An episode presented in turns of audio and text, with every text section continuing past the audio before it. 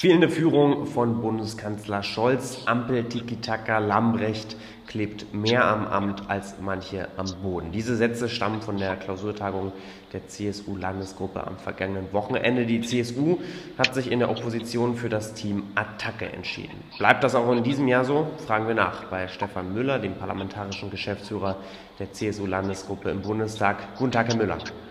Grüß Sie, Herr Schumann. Herr Müller, ist Poltern das einzig probate Mittel in der Opposition? zunächst mal ist ja die Klausurtagung im Kloster Seon immer auch der Auftakt in das politische Jahr.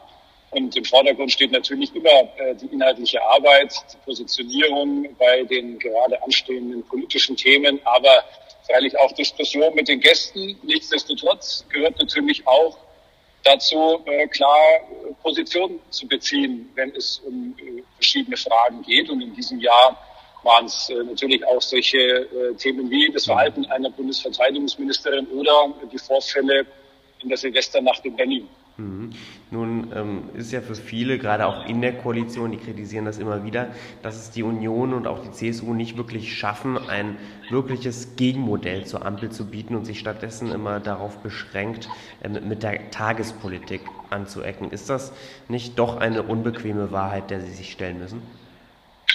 Zunächst mal muss man sich ja äh, der Tagespolitik stellen und den Themen, die gerade anstehen. Und äh, wir haben uns damit in Serien genauso auseinandergesetzt, also mit tagespolitischen Fragen, wie auch mal den Blick etwas geweitet über die Tagespolitik hinaus. Das lässt sich erkennen an den Beschlüssen, die wir in Serien gefasst haben, genauso wie an den Gästen, die wir eingeladen haben. Da ging es ja äh, auch um Wirtschaftspolitik, da ging es nicht nur um die aktuellen Fragen, sondern auch um die Frage, wie zum Beispiel das Geschäftsmodell von Deutschland in Zukunft aussehen kann und äh, natürlich auch um solche Fragen wie sieht unsere äh, innere und äußere Sicherheit aus. Auch dazu gab es gestern, mhm. dazu gab es Beschlüsse. Also insofern, wir beziehen zu tagespolitischen Fragen genauso Stellung. Und es ist ja auch die Aufgabe der Opposition, eine Regierung an der Stelle auch zu kontrollieren, Gegenvorschläge zu machen. Auch das haben wir gemacht aber eben nicht nur zur Tagespolitik, sondern auch darüber hinaus. Mhm. Aber Herr Müller, dennoch, lassen wir uns kurz dabei bleiben, denn dennoch ähm, ist für viele nicht so ganz klar, für welche Themen, für welches Thema, für welche Vision die CSU in diesem Jahr steht. Und dieses Jahr ist ja gerade für Sie in Bayern und gerade für Sie als CSU besonders spannend und wichtig, da Sie sich ja einer Landtagswahl im Herbst stellen müssen. Also was ist denn jetzt wirklich die Vision der CSU in diesem Jahr? Ich nehme mal ein Beispiel raus, die, die Wirtschaftspolitik. Wir müssen uns schon der Frage zuwenden, womit Deutschland in Zukunft ähm, auch äh, seinen Wohlstand finanzieren möchte, wovon wir künftig leben wollen. Wir haben konkrete Vorschläge gemacht, wie der Standort Deutschland verbessert werden kann, wie wir unsere Wettbewerbsfähigkeit verbessern können. Da geht es natürlich um die Frage, wie wir oder welche Antwort wir als Deutschland und in Europa finden, zum Beispiel auf die industriepolitischen Entscheidungen, die in den USA getroffen werden. Und da machen wir konkrete Vorschläge, zum Beispiel mit einem wettbewerbsfähigen Unternehmenssteuerrecht, zum Beispiel mit einem Belastungsmoratorium für die Unternehmen, zum Beispiel mit mehr Investitionen in Forschung und Entwicklung, auch im Hinblick auf äh, die Energiepreise, die dauerhaft hoch bleiben dürften in äh, Deutschland. Und das ist natürlich schon auch ein Gegenmodell zu dem, hm. was die Ampel äh, zurzeit macht, nämlich genau diese Antworten schuldig zu bleiben, keine Antworten auf das zu haben, wie es eigentlich in zehn Jahren mit unserem Land aussehen soll. Mhm. Wie frustrierend ist es denn für Sie jetzt nach 16 Jahren, in denen Sie praktisch alles machen konnten, auch aus dem Parlament heraus, jetzt nicht einen Antrag durchzubekommen? Denn wenn wir mal schauen, was jetzt wirklich die Ergebnisse der Union waren, dann kann man vielleicht sagen, dass sie ein bisschen mitgemischt hat beim Bundesvermögen, äh, beim Sondervermögen Bundeswehr oder auch jetzt beim Bürgergeld. Aber so andere Themen, die wurden ja dann stets ähm, abgelehnt von der Ampelmehrheit. Wie frustrierend ist denn das für Sie?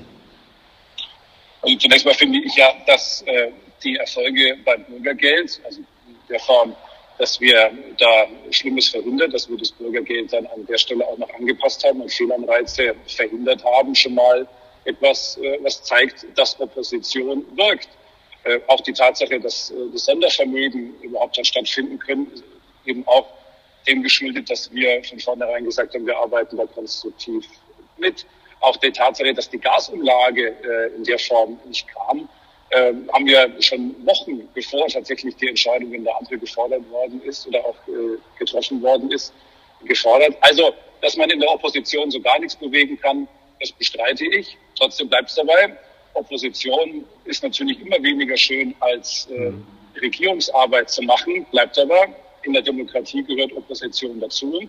Und diese Rolle haben wir, wie ich finde, in den letzten Jahren äh, sehr gut angenommen. Also wir tun das, was von der Opposition erwartet wird, nämlich die Regierung dort zu stellen und zu kontrollieren, wo es notwendig ist, mitzuarbeiten, wo es geboten ist, eigene Vorschläge zu machen. Hm.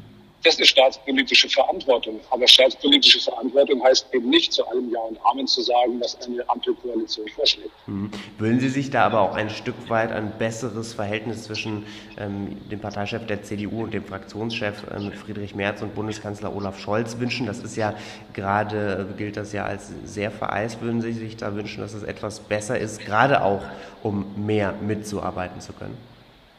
Ich würde mir vor allem wünschen, dass der Bundeskanzler das einlöst, was er vor der Wahl versprochen hat, nämlich Respekt. Äh, die aktuelle äh, Koalition äh, ist alles andere als respektvoll im Umgang, zum Beispiel auch mit dem Deutschen Bundestag, mit einer Opposition. Das heißt, da ist eindeutig der Bundeskanzler in der Schuld, jetzt auch dieses gute Verhältnis dann auch zu suchen. Es liegt nicht daran, dass Friedrich Merz zu einem Gespräch nicht bereit gewesen wäre in den vergangenen Monaten, sondern daran, dass der Bundeskanzler jedenfalls äh, mehrere äh, Termine, so wie ich das weiß, jedenfalls ähm, abgesagt hat, beziehungsweise diese Termine nicht stattgefunden haben. Also wir stehen bereit. Ich sage aber nochmal, staatspolitische, wir sind, wir haben, übernehmen staatspolitische Verantwortung, wir sind aber nicht in Regierungsverantwortung. Das heißt, die Bundesregierung und die Ampelkoalition ist gefordert, konkrete Vorschläge zu machen, die wir dann bewerten und dann gegebenenfalls dem auch zustimmen oder eben auch nicht und andere Vorschläge bringen gegebenenfalls.